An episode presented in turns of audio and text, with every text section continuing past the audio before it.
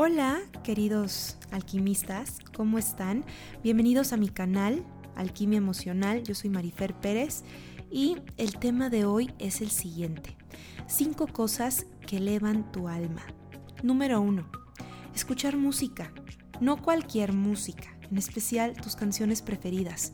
Así que aparta unos 10 minutos, 10, 15 minutos, por lo menos para escuchar tus canciones preferidas.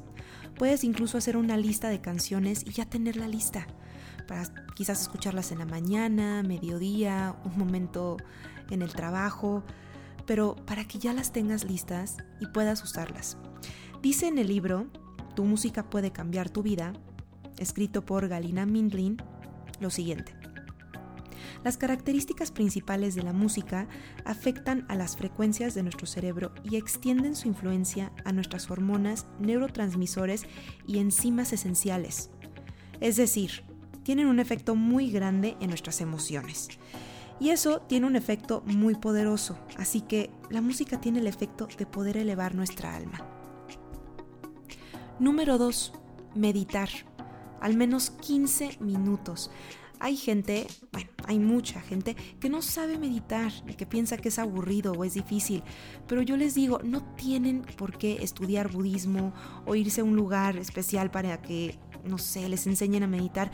Simplemente con cerrar los ojos y mantenerse en silencio por lo menos de 10 a 15 minutos, ya estás meditando. Y hay mucha gente que dice, ¿qué voy a hacer 15 minutos callado?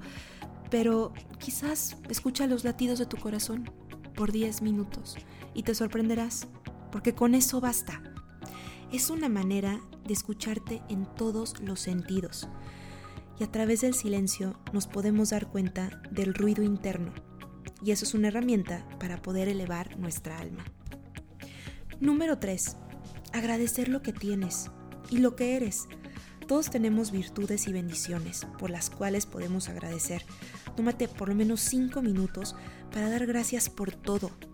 Y esto es todo, incluso el respirar, el poder tomar agua, el poder ver, el cualquier cosita que nos hace sentir vivos.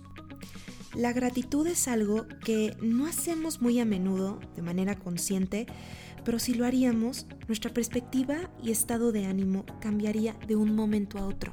De hecho, dicen los psicólogos que si la gente agradecería más, si usara la gratitud, no habría tanta gente deprimida.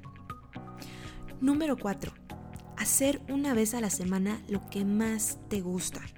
Hay personas que el trabajo que tienen no les llena, no es su pasión, pero no por eso deben de dejar de hacer lo que más les gusta y no como un hobby, sino como una actividad que eligen hacer para estar sanos y cuerdos. Elizabeth Gilbert, la autora del libro Comer, Rezar y Amar, que seguro algunos lo ubican, escribió otro libro que se llama Libera tu magia, que se los recomiendo mucho. Ahí Elizabeth expresa que es una necesidad del alma hacer lo que más nos gusta y que todos tenemos la habilidad de crear, que todos somos artistas, por así decirlo. Así que pinta, baila, canta, toca guitarra, patina en hielo, en ruedas, compone, produce, escribe, no sé, haz lo que más te gusta. No importa si lo haces una vez a la semana, pero hazlo. Ella comenta lo siguiente. Da igual que lo convirtamos o no en nuestra profesión. Todos necesitamos una actividad que no sea prosaica y que nos saque de nuestro papel establecido y limitante en la sociedad. Madre, empleado, vecina, hermano, jefe, etc.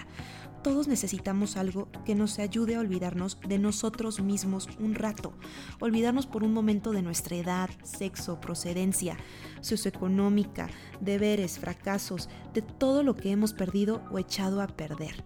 Necesitamos algo que nos saque de tal manera de nosotros mismos que nos olvidemos de comer, de hacer pis, de cortar el césped, de guardar rencor a nuestros enemigos, de lamentarnos de nuestras inseguridades.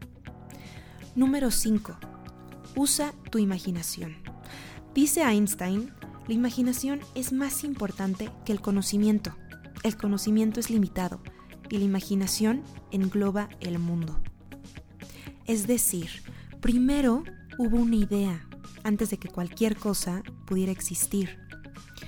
Hoy en día, el mundo de la física cuántica confirma que el universo está hecho por energía y que las partículas, o sea, las cosas, no se originan de las partículas. Todo nace o sale de algo que es equivalente a tu imaginación. Así que dedica un tiempo en tu día, mínimo 10 minutos, a echar volar a tu imaginación. De hecho, lo puedes acompañar con música. Y de estos cinco puntos puedes hacer dos en uno. Y puedes echar a volar tu imaginación a aquello que quieres ser o obtener o aquellos sueños que quieres cumplir. O al menos usa tu imaginación a tu favor y visualízate siendo ya tu mejor versión o que estás lleno de salud, lleno de fuerza, de paz, de amor, en fin. La imaginación puede ayudarnos a elevar nuestra alma y nuestro espíritu. Espero que les haya ayudado estos cinco puntos. Me despido por hoy y nos vemos en el siguiente podcast. Les mando un abrazo.